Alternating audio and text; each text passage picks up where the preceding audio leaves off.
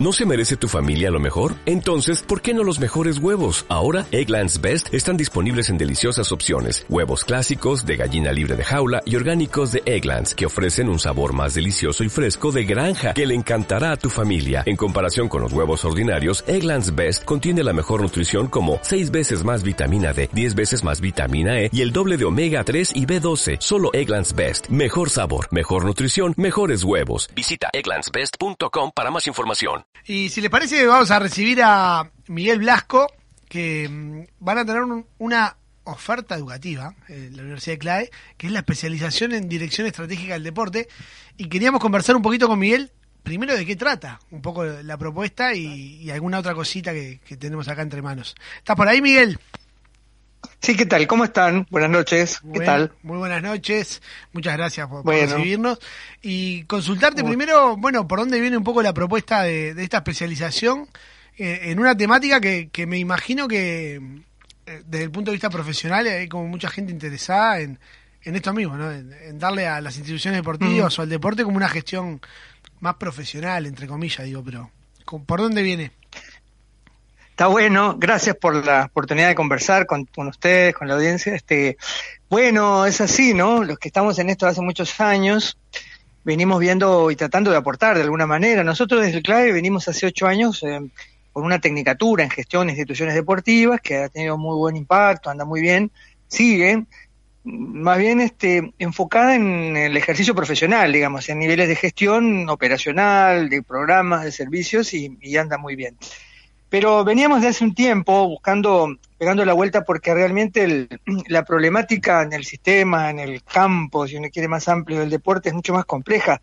En realidad no es solo gestión, ojalá fuera eso, creo que tenemos un problema más crónico de, de conducción, de conducción política, estratégica, institucional, la capacidad de, de movernos en escenarios cada vez más complejos, ¿no? Complejos, cambiantes, eh, con tendencias que son irreversibles y que es imposible seguir sosteniéndola con, con visiones muy voluntaristas, este, políticas de corto plazo, con miradas muy sectoriales, muy, muy, muy cortas, eh, muy resultadistas. Entonces, en realidad, se, se agiganta la distancia entre otros este, países y otras este, organizaciones que, que toman ventajas muy importantes en cuanto a entender esto, ¿no? Entonces, bueno, es más que hacer un aporte, pero nos parece interesante enfocar justo ahí, en esto que es conducción, dirección, ustedes quieren, tiene más que ver con lidiar con la complejidad, lidiar con otros campos cada vez más vinculados, como la salud, la cultura, la educación, eh, poder comprender la realidad y, sus y sus dimensiones políticas y sus juegos políticos, también partidarios, y entender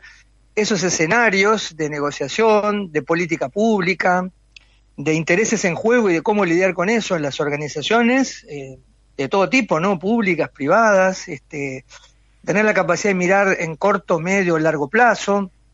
En fin, un poco poner en juego esto. Cada vez que hablamos, no sé, se nos siguen regando otras cosas, los cambios tecnológicos, ¿no? Este, el, el desarrollo de la inteligencia artificial, la Ja, realidad qué virtual. tema, qué tema ese, ¿eh? Bueno, nos patea todos los esquemas, pero fíjense los esquemas hasta de las concepciones que tenemos del espacio y del tiempo cuando nosotros seguimos pensando en funciones muy lineales, muy, muy de la modernidad industrial, ¿no? Los Sí. espacios deportivos, las instalaciones pensadas para un propósito, en un horario fijo para una sola actividad. Vamos a, a momento que vamos a tener muchas actividades en múltiples espacios que se van a reconvertir, que van a tener dimensiones presenciales y virtuales a la vez, yo no sé cuánto tiempo faltará para que tengamos un profe dando una clase con, con una dimensión 3D ahí como, un- como, una, como Wow. una imagen, em, y no es el profe de- que esté presencial ahí, pero eso está cercano. Lo peor- la cuestión es que no, no, no- no solo como lo más fantasioso, sino lo que hace a la arquitectura de los modelos de negocios cambia. Si vos pensás que un espacio es para fútbol o básquetbol nada más, bueno, lo tenés usado en una ínfima parte de todo lo que puede rendir. Em, por ejemplo, por hablar de la tecnología, pero además de las diversidades, nosotros tenemos un deporte concebido de forma binaria, hay varones y mujeres. Bueno, el mundo hoy es mucho más complejo en las identidades de género, ¿no? Bueno, ¿qué pasa con eso en los clubes, en las instituciones? ¿Dónde van los chicos que tienen opciones diferentes, los trans, los transexuales, los travestis, las personas que tienen otras opciones, cualquiera?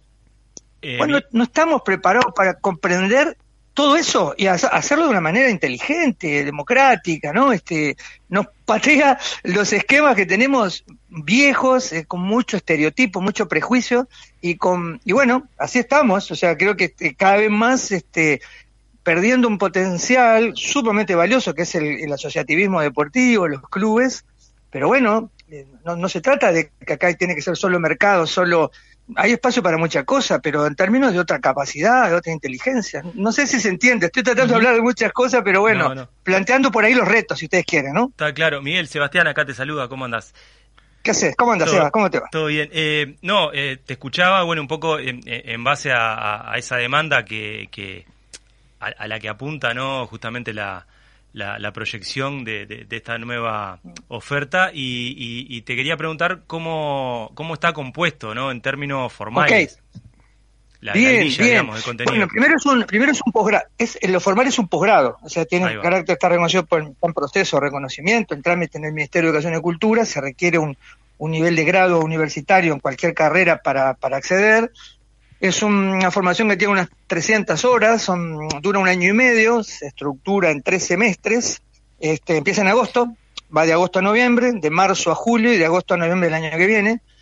Eh, tiene un fuerte componente virtual, o sea, las clases son sincrónicas, lo van a ser los días miércoles de 19 a 21, dos horas, pero complementadas por un trabajo fuerte en, un campus asincrónico, de estudio con los materiales, actividades de, trabajo, y un encuentro presencial un sábado al mes, es un sábado cuatro horas, de 9 a 13, que se trabaja en modalidad de estudio de casos. Ahí analizamos casos concretos, digamos, que reproducen situaciones reales en un escenario acompañando las asignaturas que se van cursando.